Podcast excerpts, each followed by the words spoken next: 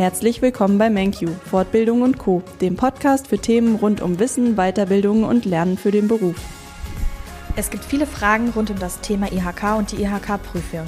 Einige davon werden immer wieder gestellt. Darum möchte ich heute die Chance nutzen und die häufigst gestellten Fragen in zwei Podcasts für euch zu beantworten. Heute starten wir mit Teil 1, den organisatorischen Fragen. Dafür ist Anja heute bei mir. Hallo Anja.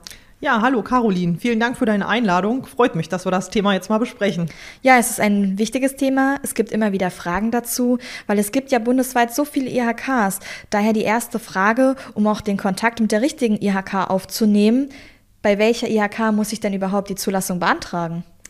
Ja, da sagst du schon was. Es gibt wirklich in der Tat sehr, sehr viele IHKs. Also es sind ja bundesweit über 80 Industrie- und Handelskammern, die es gibt. Da muss man schon erstmal die richtige finden. Ähm, für dich ist es dann halt so als Teilnehmer, dass du halt wirklich erstmal nach der IHK schaust in deiner Wohnortnähe. Dann kannst du noch schauen, da wo du arbeitest, die Möglichkeit hättest du noch. Oder aber dort direkt, wo der Bildungsträger ortsansässig ist. Das wäre jetzt in dem Fall von MenQ die IHK in Kassel. Okay, das hört sich ja so auf den ersten Blick gar nicht so schwer an. Wie finde ich denn meine zuständige IHK? Ja, das ist eigentlich ganz einfach, weil es gibt da wirklich einen super Link, den du wirklich eingeben kannst. Das ist dann halt Weiterbildungsinformationssysteme, kurz WIS genannt. Ähm, wenn du dann eingibst wis.ihk.de, findest du den IHK-Finder und dort kannst du dir dann auch deine dementsprechende IHK anzeigen lassen. Also unproblematisch. Das probiere ich doch jetzt einfach mal aus. Was ist denn, wenn ich meine Postleitzahl eingegeben habe, finde meine zuständige IHK und stelle fest, meine IHK bietet die Prüfung gar nicht an?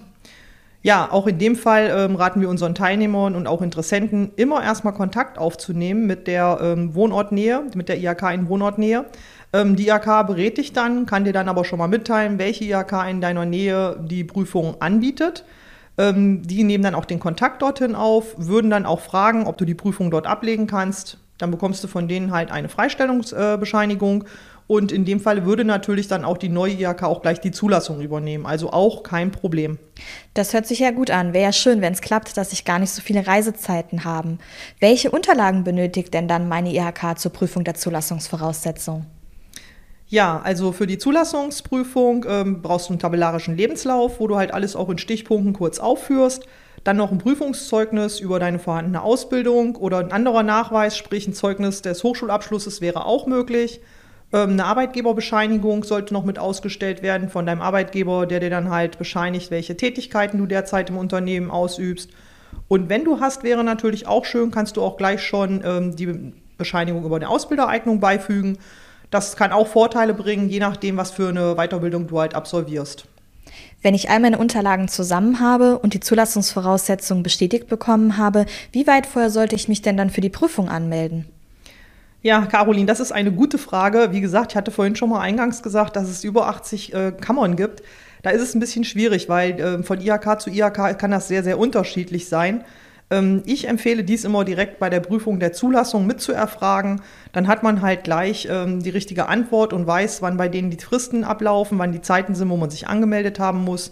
Also unsere Fortbildungslehrgänge zumindest sind so ausgerichtet, äh, dass man sofort nach der Beendigung des Lehrgangs unter Berücksichtigung der Vorbereitung auf die Prüfung, dass man dann auch danach direkt seine Prüfung ablegen kann. Aber wie gesagt, bei den meisten IHKs ist das im Frühjahr und Herbst möglich, aber bitte direkt nachfragen, dann hat man nochmal eine konkrete Aussage von der jeweiligen zuständigen IHK. Okay, also je früher, desto besser und lieber den Platz haben als brauchen. Das auf jeden Fall, das kann ich wirklich nur empfehlen. Perfekt, dann mache ich das so. Was benötige ich denn dann alles zur Prüfungsanmeldung, dass ich mir die Unterlagen auf jeden Fall schon mal parat lege? Ja, normal ist das so der Fall, dass die, ähm, dass die IHK direkt gleich bei der Zulassung dir schon ein Formular mitsendet, weil die auch gerne wissen möchten bezüglich einer Voranmeldung, wie viele Absolventen zu erwarten sind, dass du dich dann schon gleich für die Prüfung einträgst und anmeldest oder aber, dass du eine Frist hast, die vier Wochen vor der Anmeldefrist ist, dass du die Sachen dann abgeben musst und dann bekommst du eigentlich von der IHK automatisch nochmal was zugesandt. Das muss man aber auch nochmal mit der jeweiligen IHK vor Ort absprechen. Auch das kann unterschiedlich sein.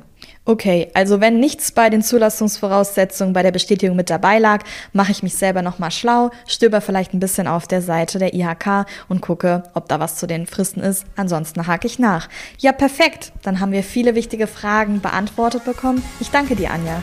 Das freut mich sehr, wenn ich da weiterhelfen konnte, Caroline. Ich bedanke mich auch und wünsche dir noch einen schönen Tag.